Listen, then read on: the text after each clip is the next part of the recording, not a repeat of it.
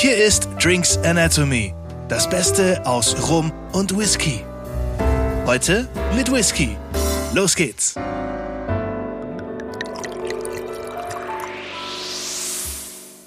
Hallo zusammen zu einer neuen Folge von Drinks Anatomy. Wir sind heute im schönen Heroldstadt auf der Schwäbischen Alb äh, zu Besuch bei Finch. Also heute geht's wieder um Whisky. Ähm, wir freuen uns drauf, dass wir hier sein dürfen. Daniel, leite über. Ja, ähm, bei uns Hans-Gerhard Fink, ähm, der Chef und Gründer von der Finch Brennerei. Und herzlich willkommen bei uns. Schön, dass du uns heute beehrst und dass wir hier sein dürfen. Ja, herzlich willkommen hier in Heroldstadt. Ich freue mich, dass ihr hergefunden habt. Ihr habt auf jeden Fall die letzten Sonnenstrahler genießen können und habt unsere schöne Heimat hier sicherlich einmal noch richtig schön wahrnehmen können. Ja, so über die Schwäbische Alb zu fahren ist ja immer was Schönes und ähm, du hast uns ja jetzt vorab schon mal so ein bisschen atmosphärisch eingestimmt, ähm, das Fasslager gezeigt, sehr beeindruckend, die neue Brennerei, wo sie entstehen soll, in größerer Form. Wobei man muss ja noch dazu sagen, wir haben ja nur ein Fasslager gesehen. Es gibt ja, ja mehrere. das ist richtig. Ja, wir haben im Moment äh, etwa 5.500 Fässer on Stock liegen. Und die älteste Fässer, die am längsten liegen, die sind schon, haben ihren zwölften Geburtstag schon hinter sich. Also schon äh, jetzt auf der weiterführenden Schule sozusagen. Ja, genau. Gibt's auch schon welche mit Führerschein? Ah, da gibt's der Junior, der ist am 27.02.17 worden, das ist okay, aber die Fässer, die da in Frage kommen würden, die sind leider schon leer getrunken. okay. Aber ähm, natürlich, wir eben heute Finch ähm, auf der Schwäbischen Alb. Echt, Hans-Gerhard, ähm, erzählen Sie mal, wie hatten es angefangen mit dem Whisky auf der Schwäbischen Alb? Ja, ich bin einfach auf dem zweiten Bildungsweg eigentlich da dazugekommen. Ich habe äh, meine Familie äh, gefunden und so wie ich mich da ein bisschen eingebracht habe, äh, habe ich die Aufgabe bekommen, mich um eine kleine Abfindungsbrennerei zu kümmern. Und ich habe leider äh, in der Ausbildung, in der Studienzeit das versäumt, mich mit dem Thema Destillieren zu beschäftigen. Ich habe in Hohenheim äh, studiert, ich habe Landwirtschaft studiert, habe die Ergebnisse der Hohenheimer Lehr- und Versuchsbrennerei im Detail, also im Einzelnen alles kennenlernen können. Aber ich habe es versäumt, mir dort kostenfrei einen Brennkurs äh, geben zu lassen. Und das hat mich dann eingeholt und ich musste dann äh, meine Ausbildung zum Destillierer, zum Destillateur einfach nacharbeiten. Und ich habe das mit einem Studienfreund machen können, der weltweit Brennerei berät. Also da aus erster Hand dann bestes Wissen. Einfach dazu gekauft, indem er immer wieder äh, halbe Tag, einen Tag bei mir war und äh, mit mir an der Brennerei äh, Learning by Doing betrieben hat und mich in die ganze Thema eingewiesen hat. Ähm, ich habe in der Schule einfach manche Fächer mehr geliebt und manche weniger, mich in manche mehr reingekniet, in manche weniger. Und wenn ich Schulklasse oder junge Leute zu Besuch habe in der Brennerei, erzähle ich das ganz betont. Ich habe organische Chemie immer geschafft, dass ich die Hürde also so knapp genommen habe, wie es äh, man die bloß nehmen konnte. Äh, aber ich habe alles nachlernen müssen. Okay. Und ähm, trotzdem dann eben mit, aber erstmal kleine Brennerei oder wie sah das dann aus? Ja, die klassische Abfindungsbrennerei im Schwäbischen, wie man sie kennt. Obstler aber oder das war ein Versuch von meinem Freund Dr. Klaus Hagmann, äh, mir das Obstthema auch nahe zu bringen. Und da hat er mich dann ertappt, wie ich also doch in seine Streuobstwiese mit unterwegs war und mit so einer Rebschere bewaffnet Hecke und Bäume drapieren sollte, wie da mein Moral dann äh, mehr und mehr verflüchtigt war. und das ging dann so weit, dass er dann irgendwann mal gesagt hat, ja Mensch, das muss ich jetzt einfach lernen, weil das gehört zum Kleinbrenner dazu. Und das ist doch auch eine landwirtschaftliche Tätigkeit. Und er hat gesagt, stopp. Also wenn ich landwirtschaftlich tätig werde, dann sitze ich in der Regel auf einem Fahrzeug mit mindestens 200 PS und habe hinter mir eine Maschine im Eingriff mit viel Stahl und mache aus leicht grün braun. Und das ist für mich Landwirtschaft, landwirtschaftliche Tätigkeit. Aber das hier ist nicht das, was ich tue. Und dann haben wir halt beide festgestellt, dass ich wohl doch mehr ein bisschen in der Getreiderichtung unterwegs bin. Und dann haben wir eben das Thema Getreide zum Hauptthema einer Brennerei gemacht. Schönes Thema, würde ich auch sagen. Sehr schönes Thema, auf jeden Fall.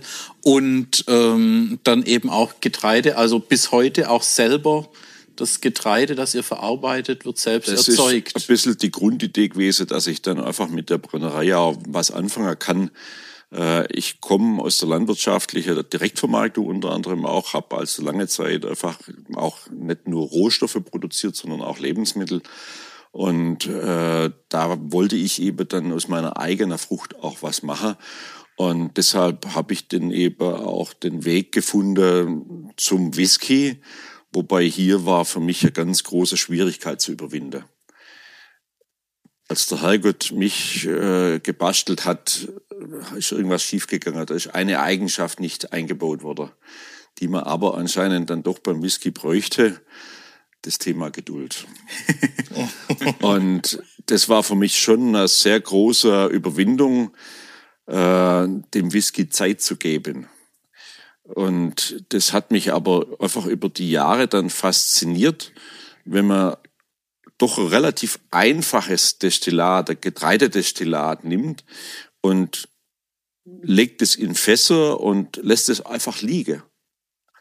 Wie dann nach einige Jahre später äh, ein ganz anderes Getränk aus dem Fass rauskommt, das sich total verändert hat. Und das ist eben was, das macht Spaß. Aber erst einmal die Überwindung, das Kapital, das Geld, den Aufwand, das Destillat einfach liegen zu lassen und ähm, sich auch schon seit vielen Jahren an Negativzinsen zu gewöhnen das war schon ein, sportlicher Einstieg. Und es ist ja auch nicht so, dass man es irgendwie mal zwei Monate liegen lässt. Da geht's ja um Jahre. Genau. Und das war für mich aber auch eine Sache, das habe ich gelernt, als ich mich da mit dem Thema Whisky einfach näher beschäftigt habe und äh, dann auch identifiziert habe damit.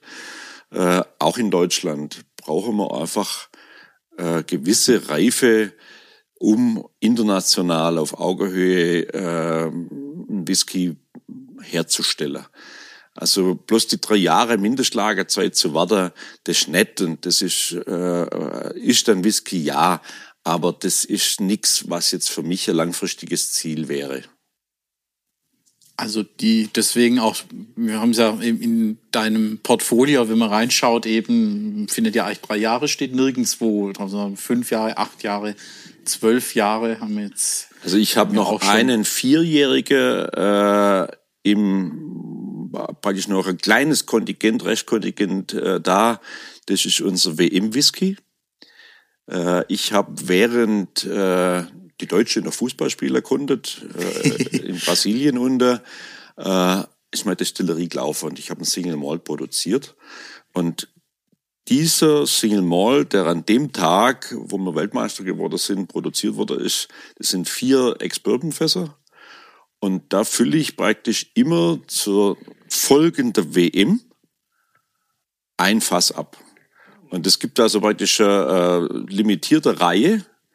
Äh, der erste ist vier Jahre alt.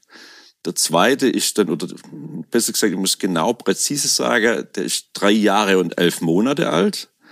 Der nächste wird sieben Jahre und elf Monate alt, wird er voraussichtlich. Und so wechselt es praktisch. Okay. Spannend. Also ganze Serie. Und Ausgesucht haben wir den ersten oder das besprochen und vorbereitet äh, mit Timo Hildebrand. Ah, okay. Ist, ich wusste jetzt auch, dass das auch ein, ein Whisky-Kenner im Whisky-Bereich auch sich. Nein, es war Zufall. Oder einfach. Das war Zufall, war einfach ein, ein Zufallsergebnis, war ein netter, netter Kontakt. Da ging es eben um das Thema Fußball. Ich habe eine sehr nette Freundin, die Daria Eppert die sich unwahrscheinlich engagiert, einfach in verschiedene Bereiche und äh, die ist mit Timo Hildebrand persönlich einfach befreundet und äh, hat äh, netter Kontakt und die hat einfach hier mich besuchen wollen und eben auch einmal das Fasslager sehen wollen und mich einfach einmal wissen wollen, was ich so mache. Und sie hat im Schlepptau der Timo Hildebrand dabei gehabt. Ah, okay. auch schön, wie sich dann Bekanntschaft ergibt. Da, dann sind es kurze Wege. Dann sind es kurze Wege für WM. Was war dann so die erste Abfüllung, die du dann auch tatsächlich rausgebracht hast, die dann wirklich an den Markt kam? Also im Sache WM-Whisky war praktisch das der, der knapp vierjährige. Aber zu, generell als Finch oder unter dem Label Als Finch habe ich natürlich äh, praktisch 2003 oder 2004 habe ich der erste Whisky am Markt gehabt und das war ein dreijähriger Whisky. Das war dann einfach schwäbischer Whisky zuerst. Dann habe ich eine zweite Kleinbrennerei gebaut auf Hofgut Aglissert. Und auf dieser zweiten Kleinbrennerei habe ich dann schon praktisch ja, Versuche destilliert, wie soll mein Whisky werden. Das war empirische Arbeit, ein bisschen, war ganz interessant, ganz spaßig. Äh, Und dann habe ich angefangen, auch auf Kontingente von Freunden von mir zu destillieren. Ich habe dann also so relativ zügig auf fünf Brennkontingente gebrannt, äh, so dass man also einfach im Jahr schon mal äh, nicht bloß 500, sondern schon zwischen 1000 und 2000 Liter Getreidedestillat hochprozentig hatte zum in Fässer legen. Und dann habe ich angefangen, mit verschiedenen Fässer zu probieren, mit neuem Holz, also neue Fässer, mit gebrauchte Fässer, mit Weinfässer. Und so ist das entstanden praktisch. Äh, so habe ich ja auch die Getreideader durchprobiert. Äh, so habe ich dann einen Dinkel-Whisky destilliert. So habe ich dann einfach Single-Malt-Whiskys gemacht. Äh, Das war ursprünglich in Deutschland gar nicht zugelassen, reine Single-Malt-Whiskys zu produzieren, weil der Rohstoff Malz nicht als äh, Rohstoff für die Brennerei äh, als Hauptrohstoff vorgesehen war, sondern nur Rohgetreide. Und das war also ein spannender Starter eigentlich. War das dann auch so mit ein Auslöser, dass das dann sich geändert hat mit dem Malz ähm, und dem Beziehung zum Whisky, dass nicht nur Malz gleich Bier die Verbindung ist? Also Bier, Craft Beer Produzent wollte ich eigentlich nicht werden. Das ist eine Sache, das ist arg trendy, auch mo- modisch gewesen. Ich habe das natürlich auf Messer und so immer mit begleitet. Das war klasse und ich trinke auch einmal ein Bier, aber ähm, das hat mich jetzt nicht so berührt wie die Destillerie. Da bin ich einfach zuerst an die Destillerie gekommen und äh, da war dann einfach so das Brenner eigentlich mehr das Interessante. Und dann noch einmal so ein exklusives Hobby dazu zu machen, das wäre doch zu viel. So viel war dann noch eine Brauerei irgendwie Ja, nein, einzurichten. nein, nein, nein, das, Braucht ja einen Normalplatz. ja, nee, das, also man muss sich dann schon auf das konzentrieren und für mich war aber dann auch zügig klar, dass das nicht bei der Abfindungsbrennerei bleibt, sondern dass ich was Größeres machen will, dass ich irgendwann einmal eine Verschlussbrennerei baue. Und das habe ich dann 2011 äh, in die Tat umgesetzt und habe gebaut und habe Anfang 2012 damals die größte deutsche Whisky-Destillerie in Betrieb genommen, mit einer Potstill mit 3000 Liter Nenninhalt und mit einer Jahresproduktion von 100.000 Liter Reinalkohol.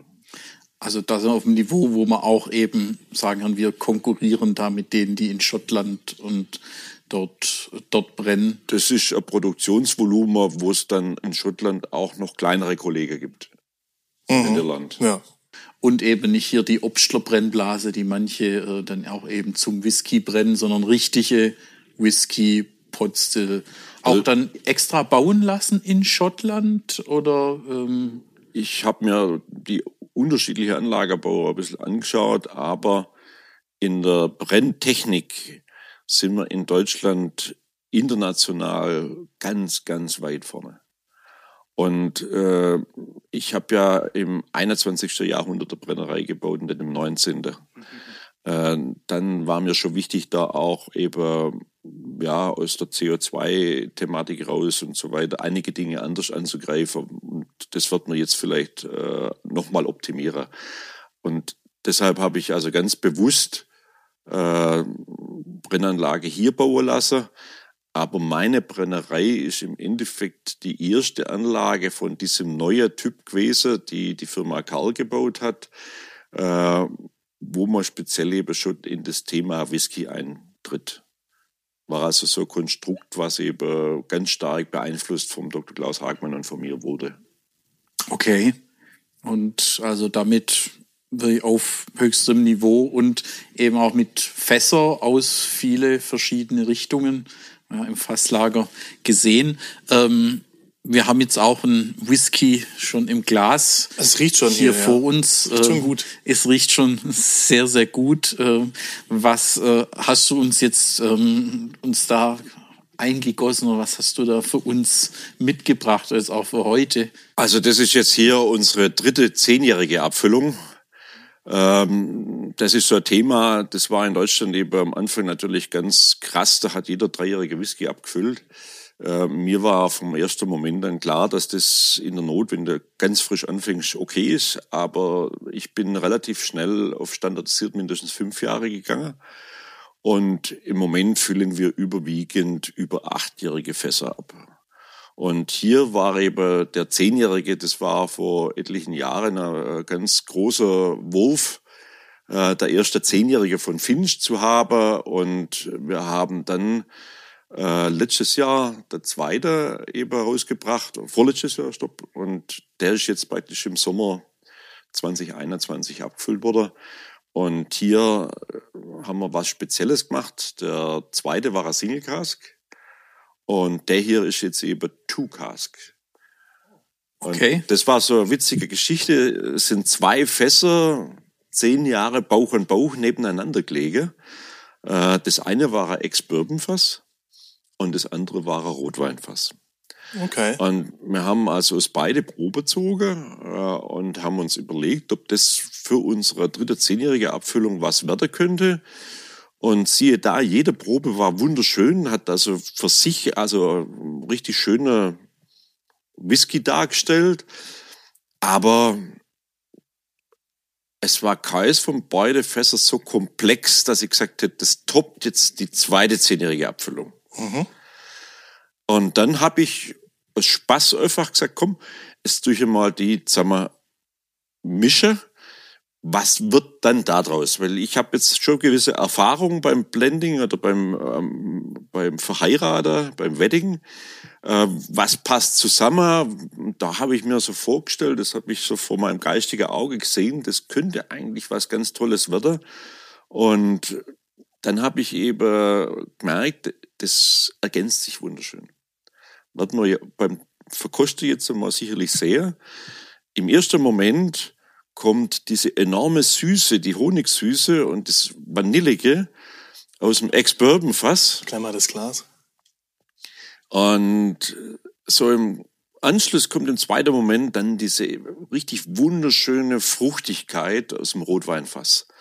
Und das ist das einfach eine ganz komplexe Geschichte. Es ist dann karamellig. Ja. Äh, ja, wir haben Toffee. Aber das Rotwein, das äh, Rotweinfass kommt auf jeden Fall durch. Ja. Und das ist das, was dann Spaß macht. Also das ist ja das, was äh, hochkarätige Whisky einfach bringen muss, eine Komplexität. Ähm, ich mag einfach richtig schöne, natürliche Süße. Ich mag aber auch ein bisschen das Astragierende vom Holz am Gaumen hinter. Und äh, für mich, äh, also ich freue mich immer, wenn ich einen Schluck von der Abfüllung krieg. Heute habe ich einen Grund dazu. Dann, danke, dass wir hier sein Cheers. dürfen nochmal und zum Wohl. Dann wollen wir probieren auch. Jetzt haben wir schon direkt quasi die Geruchsbeschreibung vom Masterblender. da müssen wir gar nicht mehr viel dazu sagen. Das, das passt auch tatsächlich sehr, sehr gut.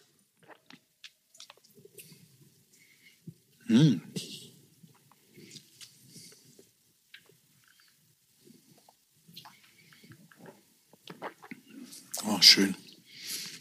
53 Volumenprozent. Das darf er haben. Die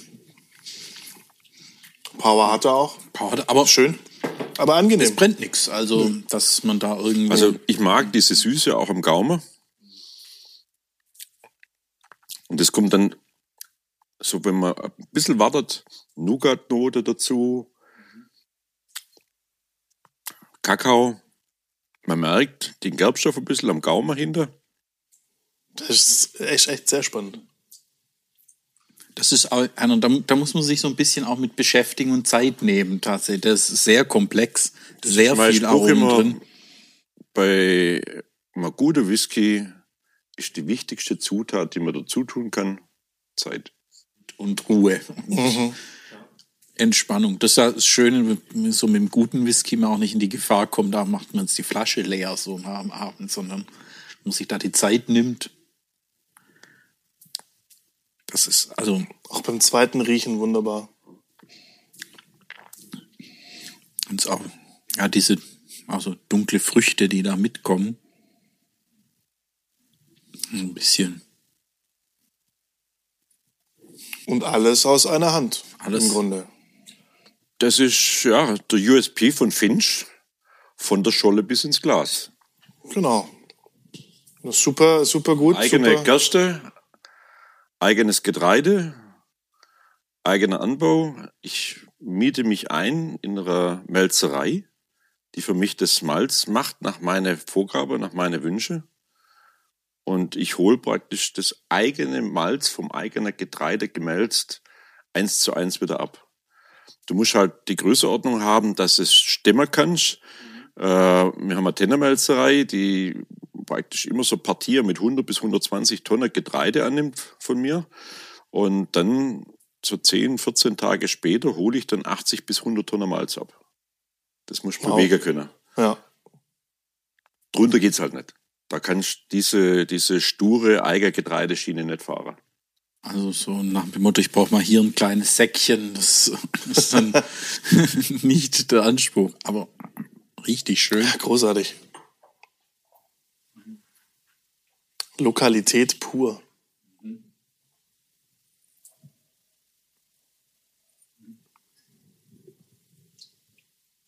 Ist auch sehr spannend am Anfang der Zunge.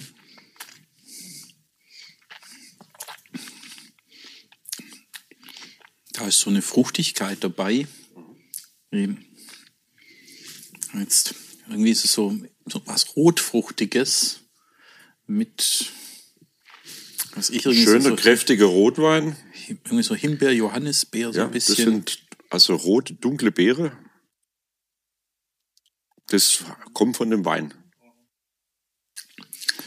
Und dann aber eben so die Vanille da drunter und dann hinten raus eben, wie du es beschrieben hast, so die Nougat, Schoko, Kakao. Total schön. Ich bin ja schon erleichtert, dass du nicht Banane sagst. Das kommt beim Rum. das kommt nachher wieder. Das ja, ist ja. Äh, beim Rum. Hier, Banane. Doch wie hat der Thomas äh, dann so schön gesagt, wenn du sagst, Vanille ist immer richtig. Vanille ist ja. Sehr lecker. Aber tatsächlich super schön. Also Also die Kritiker, die ich bis jetzt gekriegt habe, die freuen mich alle. Äh, es hat noch keiner die Haare senkrecht gestellt und gesagt, den kannst du nicht trinken. Äh, alle sind begeistert gewesen, nicht nur, weil sie mir schönreden wollten. Äh, wir haben solche Sachen auch immer wieder im Blind Tasting. Mache ich sehr, sehr gerne. Und da gewinne ich eigentlich immer äh, relativ schnell ehrliche Kritik. Und das Nette ist, Freunde machen das auch in der Branche. Wir haben ein sehr nettes Netzwerk. Und die Vorgänger, zehnjährige Abfüllungen, äh, habe ich einmal drin gehabt in Herberg und äh, beim Tasting bei der kleinen Whisky-Messe von der Alter Brennerei. Und dort habe ich abends um elf, halb zwölf einen Post bekommen von einem guten Whisky-Freund, der den bei sich im Tasting hatte, Andrea Caminecci. Und der war selber überrascht, hat sich richtig gefreut für mich. Ähm, er hatte verschiedene Whiskys in diesem Tasting eingebaut. Keiner wusste, was für ein Whisky das alles dabei ist. Und dann hat er die mitgemacht haben mit Schulnote bewerten lassen. Und das war unsere erste zehnjährige Abfüllung, die damals da drin stand. Und die hat die Höchstnote bekommen. Also da waren also schottische, irische, äh, alle möglichen Whiskys international dabei. wow. Äh, Blends, äh, richtig gute Blends. Und da hat in so einer Geschichte nachher der eine oder andere ehrlich gesagt, Andrea, wenn ich das gewusst hätte, dann hätte ich dem wahrscheinlich eine Abwertung gegeben. Aber weil ich es nicht wusste, dass es ein Deutscher ist, der war einfach gut. Super. Klein Schwarze getroffen mit der ersten Zehnerabfüllung. bessere Kritik kann man nicht kriegen. Und äh, muss sagen, also wirklich auch super beeindruckend und beste Qualität, auch wo man sagen muss, auch an euch da draußen, kommt nach Heroldstadt auch mal hierher, also hier auch im Shop und ähm, zum Probier in die Probierstube. Ähm, das lohnt sich auf jeden Fall, auch eben mal hier der Trip auf die schöne Alp und zu gucken, auch wo kommt's Getreide und alles her. Also hier kann man alles live vor Ort besichtigen und eben in heutiger Zeit, wo wir auch über das Thema Nachhaltigkeit sprechen, besser ähm, kann man das nicht auch in einem Whisky packen. Also ich hoffe ja, ihr habt euch alle den Whisky schon vorab besorgt nach unserer Ankündigung und äh, habt den jetzt auch im Glas. Meins ist schon wieder leer.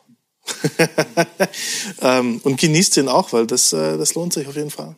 Ja, und äh, vor allem freuen wir uns, dass wir ja hier ähm, im Podcast auch noch ähm, weitere Folgen mit Hans Gerhard äh, hier anbieten können ähm, demnächst ähm, und hoffen, da hört ihr wieder rein. Ähm, für diese Folge sind wir hier jetzt am, am Ende.